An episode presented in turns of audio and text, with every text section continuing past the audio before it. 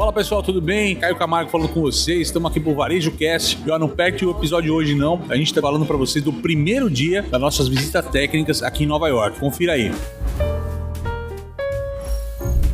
Você está no Varejo Cast.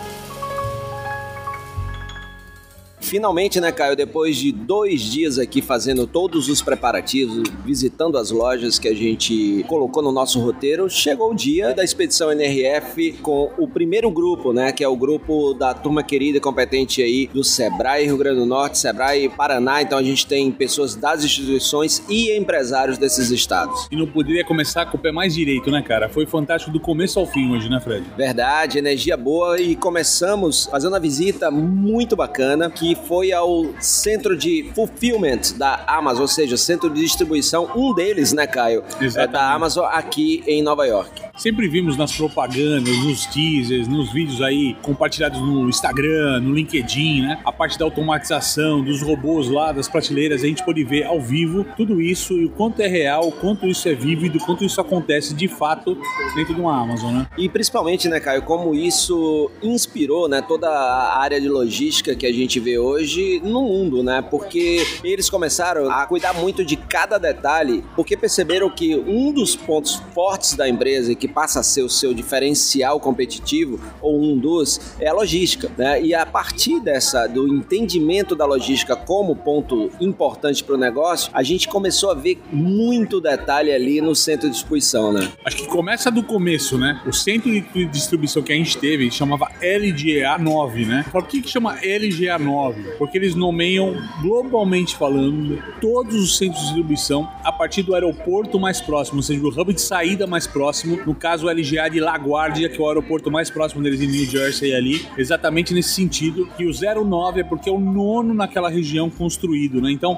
existe uma, um racional dizendo, ligado à logística, dizendo por que, que tem aquele nome, aquele depósito em específico, né? Perfeito. Então, você vê como a riqueza de detalhe é importante, até para você ter uma lógica, né, de entendimento. Então, qualquer pessoa que chega, ela entende muito rápido do porquê. Bom, eu tô aqui, o aeroporto mais próximo é o LaGuardia, e esse é o nono centro de distribuição. E aí a gente teve um tour guiado, né? A nossa guia foi simplesmente fantástica. Fantástica em todos os pontos, apresentou de cabo a rabo pra gente o processo e achei bacana que eles nomeiam de inbound e outbound. Bacana. Então explica esse conceito, né, Caio? O outbound de dentro para fora e o inbound de fora para dentro. Fora né? pra dentro, exatamente. Cara, o mais bacana, pena que um podcast a gente não consegue representar visualmente o que nós vamos estar falando aqui, né? E pena que mesmo estando lá, a gente não poderia fotografar ou trazer imagens do que a gente viu. Mas o fato é, é o seguinte: o processo, depois que você traz um produto fisicamente, ele é colocado em cestas aleatórias e aquela cesta tem um, um QR Code carregado nela e passando por um robô. Cada robô é uma prateleira e você coloca de maneira aleatória um produto em algum lugar da prateleira. E o algoritmo lá da Amazon sabe qual produto está em cada milhar de prateleira, das milhares que eles têm lá hoje colocadas, né? E no processo de saída, exatamente o contrário, da onde partiu a, linha final da entrada do produto, começa a saída dele. Uma vez que alguém compra algum produto na internet, é falado onde está o produto, em qual prateleira virtual daquele depósito, e a partir daí começa toda a jornada do produto até chegar à casa do cliente. É legal que a gente teve num depósito que o foco deles são produtos pequenos e o foco é voltado para os grandes distribuidores, courriers do mercado, como o Correio, a UPS aqui nos Estados Unidos, o FedEx. Então, o Correios aqui lá- é o US Mail. US Mail. Então eles saem daqui, certo? Eles saem lá do depósito direto para esses grandes players aí de distribuição. Mas muito bacana entender como tá bem amarrado e como o algoritmo funciona prático para entregar com uma velocidade absurda tudo que a gente viu lá. E aí é interessante, né, que a gente foi passando por todo o processo, desde alguém pediu algo no e-commerce, isso é separado, isso é distribuído lá internamente, e aí chega ao ponto de ser enviado por courier, né, para quem vai fazer a entrega, e depois vai até o cliente, né? E até mesmo as, as complexidades, né? Do tipo, olha, eu tô na Amazon, eu comprei três produtos todos dois produtos conseguiram ser, trouxeram de um depósito próximo da minha casa. Mas aquele produto que não tinha naquele depósito saiu de um outro depósito. E aí, como, como funciona a orquestração desse processo? Saindo desse outro depósito para fazer o complementar de uma outra cesta que está em outra localidade. A gente pôde ver na prática como tudo isso funcionava, regradinho, bonito, né? Às vezes você tá lá comprando, né, no site da Amazon, você já comprou alguma vez, aí percebe que. No meu caso, muitas, né? Muitas vezes, né, Caio? e aí você vê assim, ele pergunta: ah, você quer que todas as compras venham de uma vez só? Ou você quer que venha assim que disponível? E é isso que a gente viu lá, porque o centro de distribuição, o centro de fulfillment da Amazon, ele tanto é para produtos que estão em deslocamento para o courier, para daí para o cliente final, ele não sai de lá para um cliente final, como também em deslocamento de outro centro de distribuição, porque naquele não tinha o produto. Então, quando você diz assim, eu quero que o produto seja enviado para mim as soon as possible, quer dizer que você vai receber o produto a partir do momento que ele está disponível. Exato. Se você disser que não, você vai esperar o produto vir de outro centro de distribuição para que eles juntem tudo em um pedido só e entreguem para você. E a gente viu tudo isso lá e foi muito interessante, foi quase uma hora de, de tour, né? Acho que foi mais de uma hora. Mais de uma hora. Acho que a gente passou de uma hora por conta das explicações ao final, o pessoal muito receptivo e tal. A gente ficou Muita uma pergunta. E, e, foi bacana, Caio aproveitou também, foi nosso translator. Ah, acontece, segundo cargo, vamos dizer assim. E aí a gente saiu de New Jersey, voltamos para a ilha de Manhattan Exato. e aí a gente fez um safari, né? Ou seja, um walking tour caminhando pelo shopping no Hudson Yards, que fica aqui ao lado do The Vessel, próximo ao Jeff Center, onde vai acontecer a NRF. E a gente começou por onde, Caio? Bom, a gente começou primeiro pela Suit Supply, né? Que é uma loja que o grande foco deles são os ternos, né? Sult, no inglês, supply de abastecimento, que é uma história, Alecrim, que começou lá pro idos do ano 2000 com o fundador vendendo terno no porta-mala do seu Jetta, cara. É isso na Holanda, aí. né, cara? Fantástica história, fantástica história. Muito bom. E aí a gente viu, né, eles ganharam vários prêmios de melhores ternos aqui em Nova York. Todo design é italiano, inspirado é, na Itália. Eles são finalizados na China, né, Caio? A gente teve lá uma, uma explicação muito bacana, né? A gente teve um tour guiado lá. Foi contada toda a história e muito bacana como eles pensam os conceitos de loja, cara. Primeiro, né, a gente viu desde os anos 2000, a loja da Sweet Supply tem a parte de que eles chamam de ajustes, né? Exato toda a parte de serviço, né, Alecrim? Que a primeira observação que você fez quando a gente olhou a loja é que tudo que é serviço no Brasil está escondido atrás de uma porta e de uma parede. Verdade. Né? Fazer um ajuste de calça, vamos mandar para a costureira que fica no mezanino lá, presa na salinha escura. No caso aqui, eles trazem a costureira para frente da loja. Sai do back office e vem pro front office. Exatamente. Essa conversa, né? Vem pro front office, ali onde tá os vendedores, porque ela não é só parte, como é a parte mais importante, que mostra que a empresa tá mais do que lá para vender produto, para oferecer serviço ao consumidor, né? Perfeito, cara. E aí interessante, né, Caio? A gente viu que na frente da loja da Sud Supply tem lá todo um espaço que acaba virando elemento visual, né? Ou seja, um equipamento de visual merchandising também para comunicação dentro de loja. Fica lá uma pessoa e é responsável por fazer os ajustes, para fazer a personalização, para fazer as melhorias no ponto de vista de deixar a calça do seu tamanho, o terno do seu calça, tamanho. Vai, barra da calça. Barra da calça. Coisa rápida, coisa rápida. E aí eles fazem lá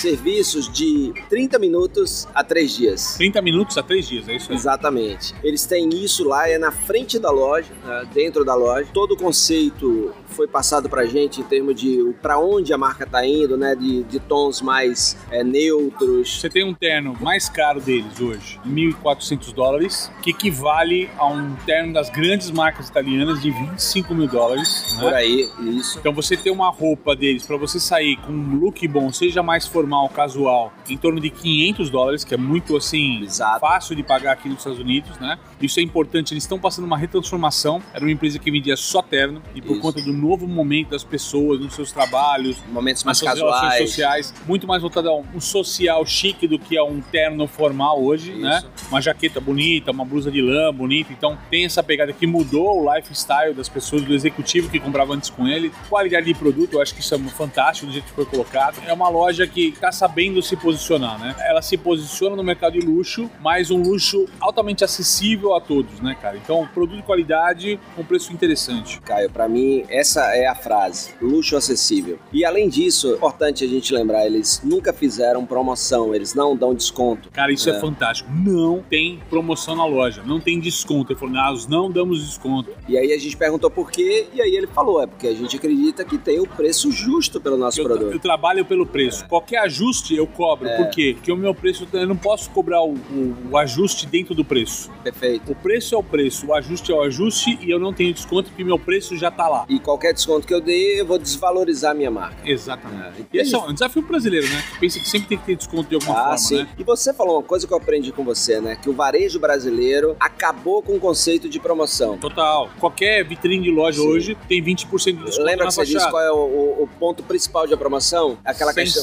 Sensação de oportunidade única, meu amigo. Pronto, isso eu aprendi Se contigo. não tiver sensação de oportunidade única, não tem promoção. E aí, se você tem todo dia, você não tem. Tem. Se não, Qual é- motivo de eu ir até a loja? se não é oportunidade, não vale a pena.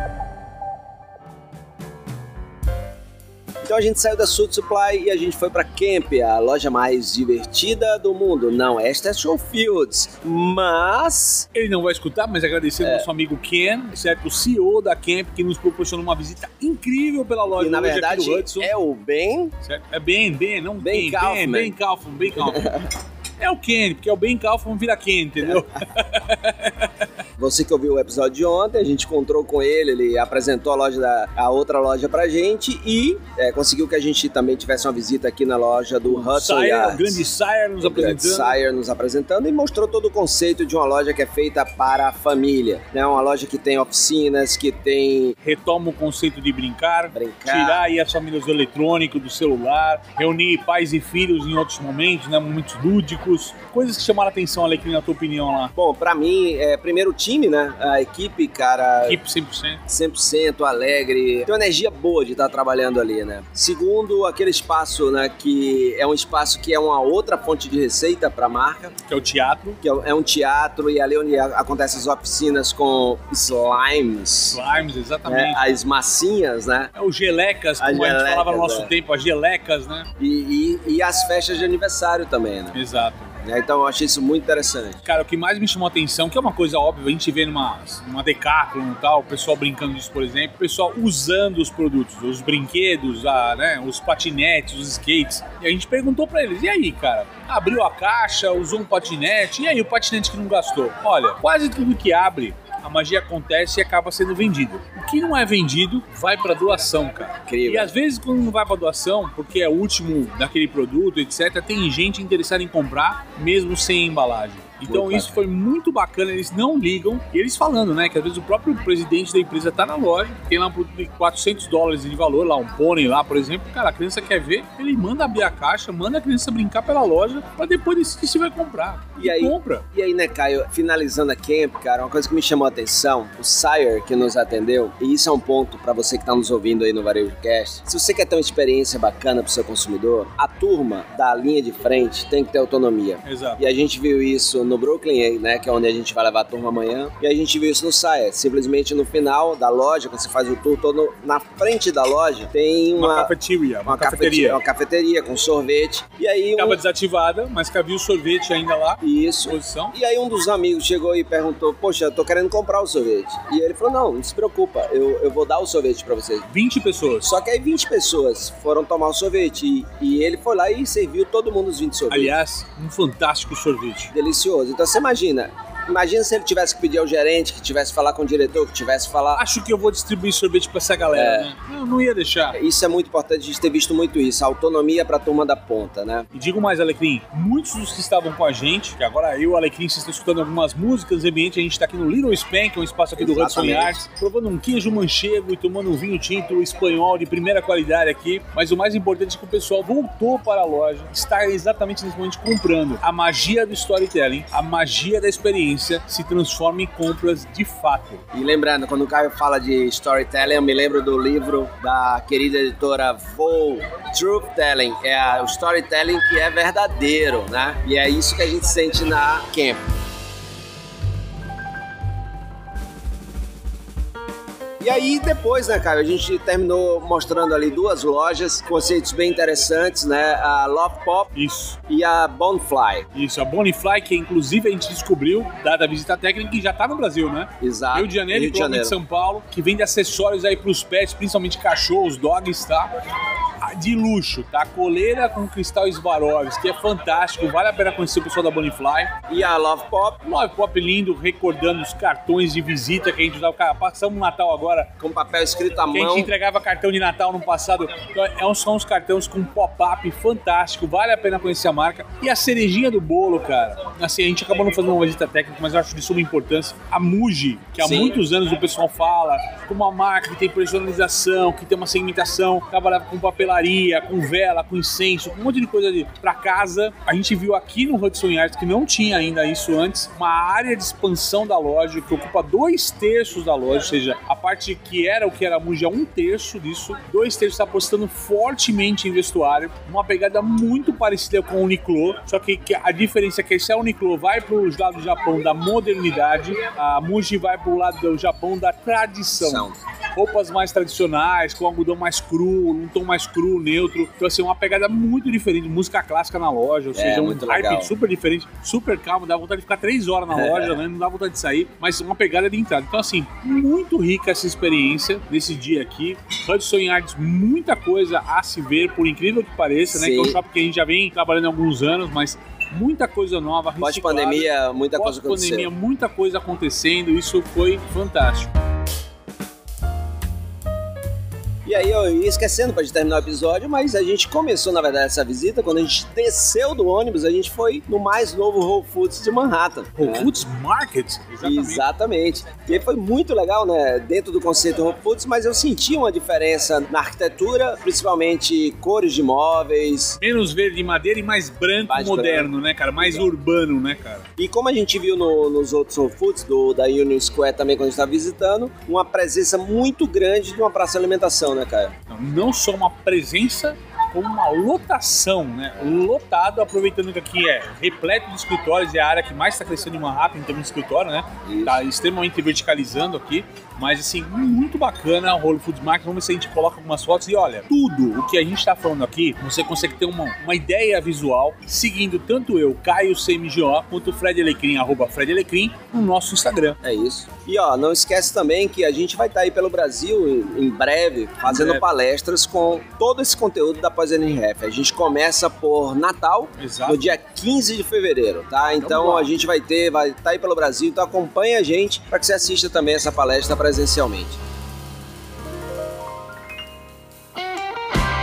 Você tá gostando aí da nossa cobertura da NRF, o que é que você faz, Caio? Olha só, a primeira coisa, né? Nem começou a NRF, só começa um domingo. Olha quanto conteúdo a gente já tá trazendo. Você imagina quanto conteúdo você que acompanha a gente vai ter. Quando começarem a falar de NRF, você tá sabendo mais sobre Nova York, sobre NRF do que qualquer um. Acompanha a gente aqui todo dia, tem episódio novo pra você durante esse período de NRF. Não perde, tá? Aqui no Spotify, na nossa plataforma principal aqui de transmissão. E também a gente no Instagram, no LinkedIn, no YouTube. Espero que estejam gostando. Deixa o feedback pra gente nos canais. Fala o que tá achando, fala o que gostaria de ver. Fala se a gente deveria visitar alguma loja que você conhece, que a gente não tá no circuito. Então, há o prazer de estar visitando em teu nome. Vamos juntos. De amanhã é dia de A gente falou do Brooklyn Local. Amanhã nós vamos levar o grupo a visitar essas lojas. Nós vamos ter um deep dive. Então, se a gente lá superficialmente visitou, olhou, conversou, nós vamos conversar com os gerentes, entender as questões, trazer os grandes conceitos por trás do que é local hoje. E quando a gente fala local, não significa o bairro aqui, mas significa a realidade do pequeno e médio varejo aqui de Nova York. Nós vamos trazer isso para vocês em primeira mão. É isso aí, direto do Brooklyn amanhã, então não vai perder porque a expedição GPS da NRF vai mergulhar no A Brooklyn. gente tá só começando, né, meu amigo? É isso aí. Até o próximo episódio.